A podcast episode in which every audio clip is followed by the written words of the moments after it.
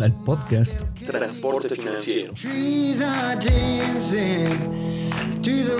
Donde hablaremos sobre finanzas pero enfocado al transporte. Actualmente, tener el mejor camión o tracto camión ya no es suficiente para mantenerte como una empresa sana dentro de este sector. Ahora tienes que entender mejor cómo invertir el dinero en tu negocio. Es por eso que te invito a que te suscribas y me dejes explicarte cada semana algunos de los temas financieros que estoy seguro te van a ayudar a que tu empresa recorra más kilómetros. Así que encendamos el motor y empecemos.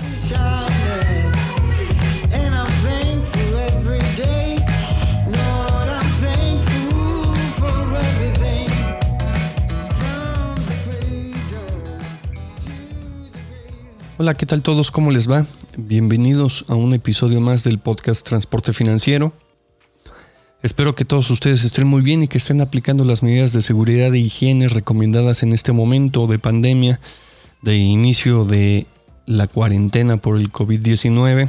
Yo sé que la mayoría de ustedes está afuera trabajando. Muchas, si no es que un gran porcentaje de las mercancías dentro del país se mueven por medio de todos ustedes, por medio de transporte terrestre. Pero no está de más utilizar la, lo que llamó nuestro gobierno Susana Distancia, esta famosa superhéroe.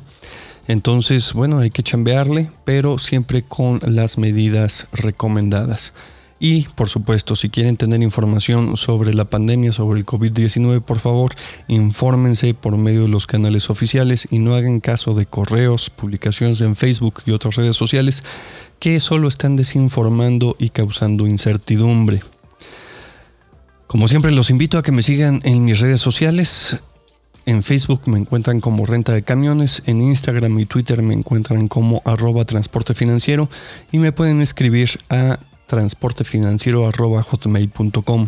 ¿Por qué titulé este capítulo Consejos financieros para momentos de crisis? Bueno, con esta pandemia y con los precios del petróleo, pues se están creando mercados volátiles.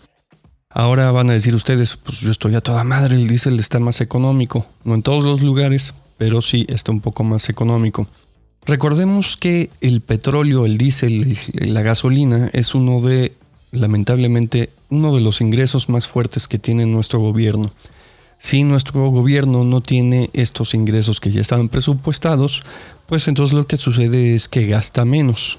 El año pasado el gobierno casi no gastó en construcción y tuvimos un crecimiento dentro de la economía mexicana, pues eh, digamos que crecimos, ¿no? Vamos a ponerlo por este, eh, de ese lado. Pero aunque estamos en esta pandemia y pues bueno, tenemos estos mercados volátiles, el miedo nunca es el mejor consejero, y menos cuando se trata de finanzas. ¿Qué es lo que trato de decir? Lo que trato de decir que este momento no es el mejor, el, el, óptimo para tomar decisiones financieras importantes. Lo que sí debemos hacer es eliminar los factores de mayor volatilidad dentro de nuestra operación. ¿Cuáles son algunos de los factores principalmente que nos pueden afectar? Son los créditos que tenemos vigentes. En episodios pasados hablamos sobre los tipos de tasa que tienen estos créditos. Encontramos créditos con tasa variable y otros créditos con tasas fijas. En este capítulo te voy a comentar algunos de los puntos que pueden ayudarte para mantener finanzas sanas y estables en cuanto a crédito se trata. ¿Qué es lo que tenemos que disminuir? Como primer punto tenemos que disminuir lo más posible los créditos de tasa variable. Si tú ya tienes un crédito de tasa variable, te recomiendo que pagues lo más que puedas de ese crédito para que eh, te quede un monto en deuda lo más bajo posible. Que el movimiento en tasa no te vaya a pegar con un importe alto.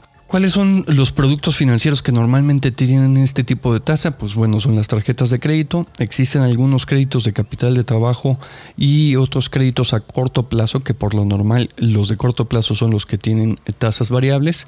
Bueno, todos esos te recomiendo que hagas un esfuerzo para que pagues esos créditos. Si los puedes eliminar, mucho mejor. Si no, pues trata de hacerlos lo más pequeños posibles. Si ya tienes un crédito de tasa fija, pues mantente ahí. Ahí yo te recomiendo que no te muevas. Solamente muévete si consigues un crédito con una tasa menor. Te voy a dar un ejemplo de este tipo de mecanismos. En el caso de las hipotecas existe un producto que se llama sustitución de hipoteca con el cual el saldo insoluto que tú tienes lo pasas a otro banco con una tasa más baja. Si tú puedes hacer esto, si por ejemplo tienes un crédito para la compra de un tractocamión ya ahorita en este momento y ves la posibilidad de irte con otro banco, con otra institución financiera que te dé un plazo razonable igual al que tienes ahorita o más largo, con una tasa menor, cámbiate. Eh, eh, sería muy buena opción el hacer eso y solo cambias el saldo pendiente que tienes. Eso te va a ayudar a obtener más liquidez. ¿Por qué? Porque vas a estar pagando menos y vas a estar pagando menos intereses. Pagar menos me refiero a que el monto mensual que vas a estar pagando a tu crédito va a ser menor. Otra opción es tratar de consolidar todos tus créditos en, en un solo crédito a tasa fija, lo más bajo que puedas encontrar.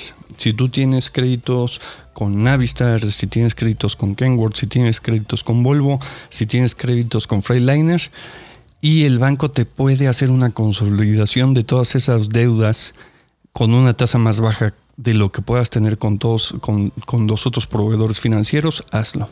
¿Qué te va a ayudar en eso? Pues bueno, en primero, para pagar menos intereses. En segundo, para poder tener una mejor administración de todos tus créditos. Solo le vas a pagar un proveedor y únicamente vas a tener una fluctuación, una diferencia en tasa mínima, ¿no? Con el que no te puedas cambiar. Importante, no dejes de pagar tus créditos. Lo repito, no dejes de pagar tus créditos. Si ves que tus flujos mensuales no te van a permitir realizar el pago, acércate lo más pronto posible a la institución financiera con la que tienes ese crédito para pedir una reestructura. Un banco no solamente, una institución financiera no solamente la miden por la cantidad de créditos que otorgan, sino que también lo miden por la cartera vencida que tienen. No es bueno para un banco o para una institución tener una cartera vencida muy alta. Entonces, si tú crees que un banco no te va a reestructurar, es porque no lo has intentado. Pero te tienes que acercar con tiempo. Si ya estás en cartera vencida, es muy difícil que puedas lograr una buena negociación. Para empezar, te van a pedir que pagues el saldo vencido. Y tú ya no tienes flujo para pagar ese saldo vencido. Entonces, antes que nada, tienes que estar al corriente y acercarte lo más pronto posible a esa institución. Consejo, no vayas con la persona de ventas, no vayas con la persona que te vendió el crédito. ¿Por qué? Porque él en este momento de crisis va a estar buscando con quién colocar más créditos. Acuérdate que esta persona tiene una meta de ventas. A lo mejor es un súper vendedor, te va a atender muy bien. Pero va a llegar un momento en el que sus jefes lo van a presionar porque tienen que cumplir una meta de ventas. Acércate con la gente de cobranza con la gente que te habla mes con mes para recordarte tu pago.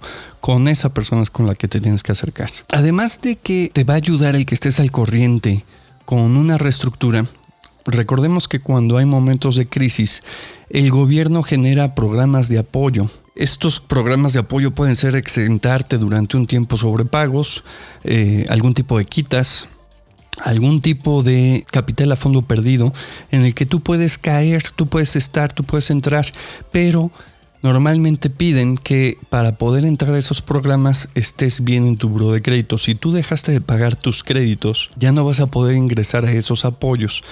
Entonces es muy importante que estés al corriente con tus pagos. El tercer punto es que no tomes decisiones a corto plazo. Un gran eh, yo lo consideraría un maestro, fue un cliente mío, eh, don Leopoldo Alcántara.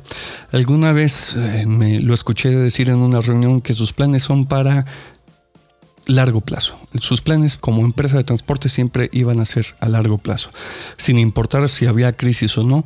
Por lo tanto, sus decisiones siempre se apegaban a ese objetivo de largo plazo. No bajes la guardia con proyectos que te darán ventaja competitiva en un futuro. Si tú ya tienes dentro de tu programación un proyecto que te iba a poder ayudar a diferenciarte con tus competidores, no lo tires, no lo, no lo hagas a un lado. Recuerda que te debes de apegar a tu objetivo de largo plazo. El cuarto punto es que solo realices las compras necesarias, no actúes impulsivamente. Hay en este momento muchas ofertas, se podría decir. Pero a lo mejor si tú haces caso de esa oferta adquiriendo productos que no necesitas, pues te estás deshaciendo de una liquidez que es importante para este momento. Entonces, revisa si esa compra es necesaria y el que revises tu presupuesto anual y afínalo conforme a la situación actual y apégate a él. Como quinto punto te recomiendo que es momento de ser más eficiente con los recursos que tienes. En el episodio pasado hablamos sobre el índice de rotación de activos, el cual te indica qué tan bueno eras generando ventas con los activos que tienes, ¿ok? Pues es momento de que analices ese índice y tal vez tengas que redefinir tu plan de negocios para reducir costos y enfocarte a lo más importante y en lo que mejor sabes hacer. Utiliza, optimiza lo que tienes en este momento, haz lo que te genere más. Punto número 6. Deshazte de los malos hábitos dentro de la operación de tu empresa. Ahorita en momentos de crisis es cuando empieza a salir todos esos malos hábitos que normalmente no, ves porque el negocio va bien. Entonces puedes tener por ahí alguna pérdida, alguna mala operación que es pequeña, y la operación normal te la subsidia sin ningún problema. Pero bueno, en este momento es cuando debes de empezar a corregir. Mantente con una mente abierta y si es necesario haz uso de una persona externa que te ayude a identificar y a modificar esos malos hábitos. A lo mejor tú ya estás muy metido en, en la operación. Una persona externa a tu empresa te puede ayudar a ver desde afuera qué es lo que estás haciendo como un mal hábito hacértelo ver y tú mismo vas a tener una respuesta de cómo mejorarlo. Y por último, recuerda que en momentos de crisis no a todos les va mal.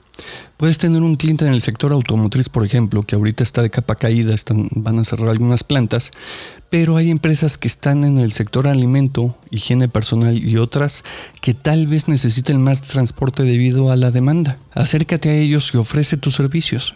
No pongas todos los huevos en una sola canasta. No todos los sectores están caídos. En momentos de crisis hay unos sectores que están mucho mejor. Acércate a esos sectores, pueden tener más demanda de transporte. Espero que estos puntos te ayuden. Reflexiónalos. Si tienes alguna duda sobre alguno de ellos, con toda la confianza escríbeme y nos estaríamos viendo el próximo lunes. Muchísimas gracias a todos ustedes y mucha suerte.